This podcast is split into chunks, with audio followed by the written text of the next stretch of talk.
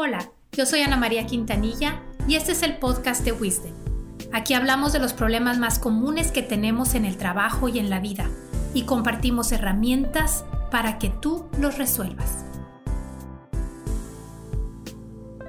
Bienvenidos todos al episodio de hoy. Este día van a recibir ideas frescas desde España. Está con nosotros Elena de Andrés Cortés. Ella es terapeuta y profesora de la Facultad de Ciencias de la Información en Madrid. Su especialidad es en el tema de integración de las emociones. Bienvenida Elena, muchas gracias por aceptar participar con nosotros. Hola Ana María, hola a todos y muchas gracias por invitarme a compartir en este nuevo episodio. Aprovechando que tenemos a una terapeuta experta, vamos a hablar de las emociones más profundas que tenemos. Así que presten mucha, mucha atención y dedica este tiempo para ti. Te va a servir. Cuéntanos, Elena. Cuéntanos sobre estas máscaras del ego que a la mayoría de nosotros nos, nos impiden avanzar en la vida. Te escuchamos. Bien, quisiera empezar explicando cómo nosotros dividimos las máscaras del ego en varias ramas. La primera rama son las negaciones y dentro de las negaciones tenemos el miedo, la vergüenza y el orgullo. ¿Por qué le llamamos negaciones?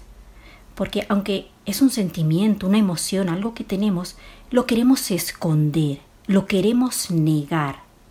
Y lo negamos porque, digamos, ir hacia estas negaciones es muy doloroso.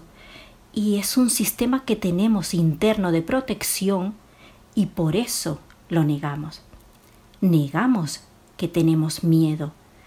El miedo es como una especie de muro grande, enorme, que no sabes lo que hay detrás. Y frente a muchas situaciones de nuestra vida, tenemos ese miedo a avanzar y nos quedamos paralizados y no sabemos ni siquiera cómo actuar. Incluso te puede faltar el aire, entras en pánico, incluso llegar a somatizar.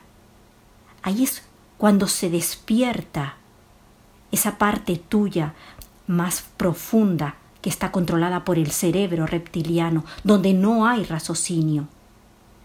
Pero ¿qué pasa con el miedo? Incluso si tú dices que no tienes miedo a nada, hay gente que dice yo no le tengo miedo ni a nada ni a nadie.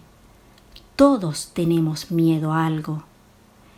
Y si cambiamos la palabra miedo a por temor a, ahí la cosa cambia. ¿Por qué? Porque siempre hay un temor a qué puede pasar, y si me dejan, y si pierdo mi trabajo, y si, y si todo, todo es temor a lo que puede venir. Y la gente que dice que le tiene miedo al pasado, esto no es posible.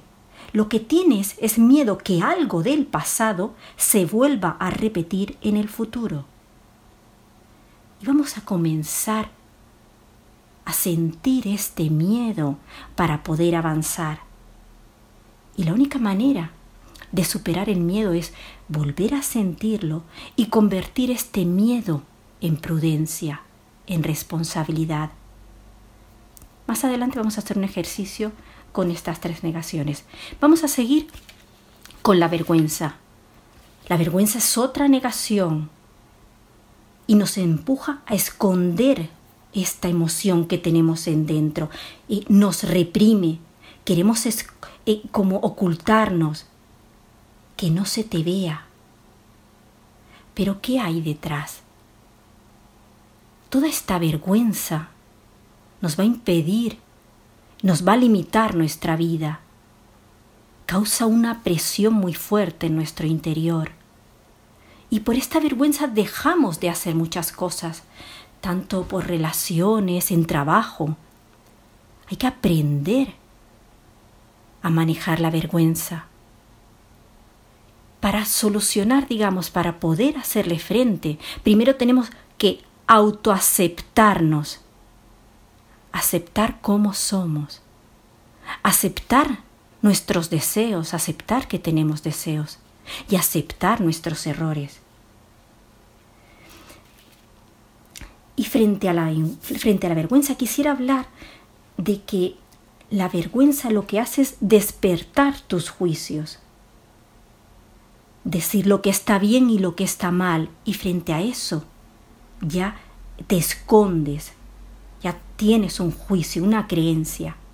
Y tus juicios no nacen de la mente, sino de la emoción que recuerdas de cuando alguien hizo algo.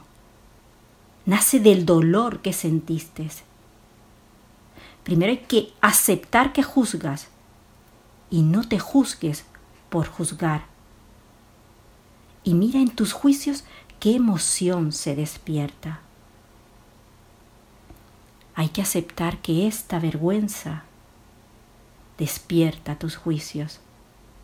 Y es muy sencillo. Eh, creemos que no tenemos vergüenza, pero incluso si, si nos tropezamos, lo primero que hacemos es levantarnos rápido y que nadie nos haya visto. Eso es una vergüenza, digamos, infantil, pero es muy inmediata, es muy... es, bueno, da incluso risa. Hay otra vergüenza cuando algo te ha salido mal o profesional. Si has perdido el trabajo, uff, ¿a quién se lo cuento y cómo se lo cuento? Si has tenido un examen y no te ha salido bien, puedes decir que te salió mal, pero no vas a decir la verdadera nota que sacaste. Si sacaste un cero o un uno, qué vergüenza. No lo vas a decir. Se despiertan esos juicios. ¿Qué van a decir de mí? Es muy interesante la vergüenza. Ya sabemos que frente a la vergüenza, aceptación ante todo. Aceptación de que pasó así, pero puedo trabajar en esta vergüenza para que no limite mi vida. Y ahora vamos a hablar del orgullo. El orgullo también es una negación. Nos impide darnos cuenta que se ha despertado en nuestro interior. Pero el orgullo es explosivo, es que a veces es tan rápido que ni siquiera sabes que estás en el orgullo. Quieres a toda costa defender tu opinión. Porque lo que yo digo es la verdad. Incluso sabiendo que puedes estar confundido, sigues R que R para no, ah, para no sentir que, el otro va a poder contigo. Y lo que haces es una defensa de lo tuyo, pero que se convierte en un ataque. Y el otro actúa igual. Frente a esa defensa que crea un ataque, él también se defiende atacando. Fijaros todo lo que, lo que conduce el orgullo. Es estar a la defensiva. El orgullo te puede proteger en situaciones de amenaza, en situaciones de violencia. Es, son, digamos, no tan comunes, pero sí hay que tener cierto orgullo. Pero muchas veces crees estar siendo atacado y te defiendes, pero ese ataque realmente no es real, son tus creencias, es tu orgullo herido por el que saltas. Y frente a ese orgullo, lo importante es llegar a la vulnerabilidad, a llegar a ese sentimiento de humildad, dormir a esa especie de guerrero que tienes dentro, esas ganas de luchar por todo, a toda costa. Bueno, esto es en resumidas cuentas estas tres negaciones, el miedo, la vergüenza y el orgullo. Teniendo en cuenta el miedo también nos protege, que cuando estamos frente a un peligro real, ante el fuego, ante eh, un posible accidente, ese primer impulso de, de quedarte quieto te puede salvar. El problema es cuando ya toda causa, todo problema te impide seguir adelante. La vergüenza también es necesaria para no hacer el ridículo, para no salir y decir cuatro barbaridades eh, y que ni siquiera te las has pensado. Eso también sirve. Reconocer cuándo estamos en vergüenza, cuándo es positivo, cuándo es negativo. Y voy a hacer un pequeño ejercicio final y en el orgullo lo mismo, lo que acabo de decir, ¿eh? nos puede proteger, pero hay que cuidar cuando ese, ese orgullo, lo que es intentar defenderte, intentar decir eh, lo que yo digo es la razón, es la verdad. Pero vamos a hacer un último ejercicio muy breve para entenderlo. Quiero que respiren calmadamente, inhalando, exhalando desde el estómago. Y quiero que piensen en ese miedo que hemos tenido en alguna ocasión, que nos bloquea, que nos impide mirar hacia adelante, que no nos movemos. O también en esa vergüenza que causa tanta presión en nuestro interior, que limita tu vida o en ese orgullo que incluso hace daño, esa violencia exterior, ese impulso tan fuerte. Siente ese miedo, vergüenza, orgullo. Respira tranquilamente, vuelve a sentir ese miedo, vergüenza, y orgullo. Muy bien. Así. Como primer paso está muy bien sentirlo.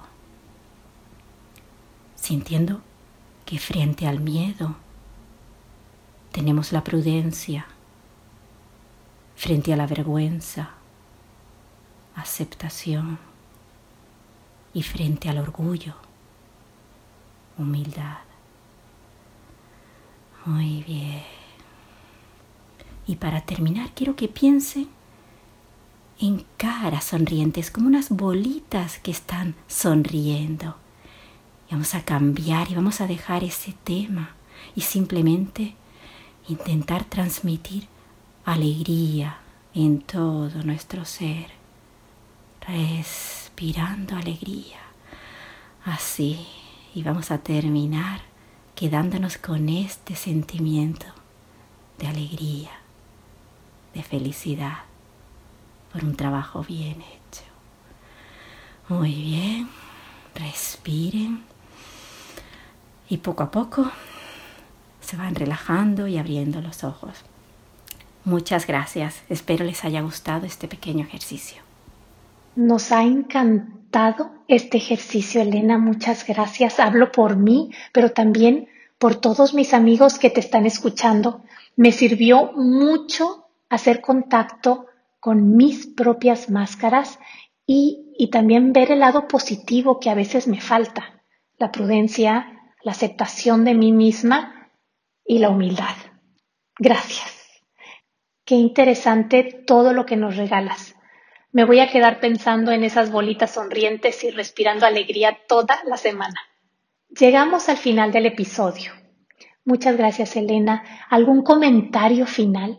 Bueno, Ana, como comentario final me gustaría despedirme eh, diciendo que todas las máscaras realmente tienen una parte positiva que nos protege y una parte negativa que nos domina.